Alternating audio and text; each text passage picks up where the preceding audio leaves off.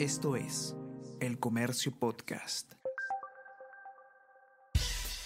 Buenos días, mi nombre es Soine Díaz, periodista del comercio, y estas son las cinco noticias más importantes de hoy. Martes 14 de febrero. Gobierno hace cambios en economía, energía, defensa y ambiente. José Arista estará al frente del MEF, Rómulo Mucho en el MINEM, Walter Astudillo en el MINDEF y Juan Castro en el MINAM. Expertos indican que ministros deben trabajar en recuperar la confianza, la inversión privada y la articulación entre los sectores.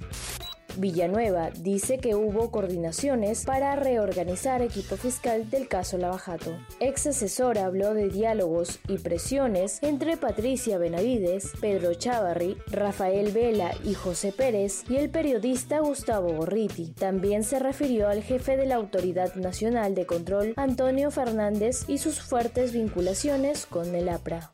El nuevo aeropuerto Jorge Chávez entrará en operación el 18 de diciembre. El CEO del AP, Juan José Salmón, afirma que las obras de ampliación están al 80%. Pide al MTC mayor celeridad en la construcción de los puentes temporales y el definitivo de Santa Rosa para que los viajeros accedan al terminal vecinos de Miraflores protestan contra la gestión del alcalde Canales. Ciudadanos exigen que no se afecte el uso de espacios públicos ni las actividades recreativas. Realizan plantón frente al municipio.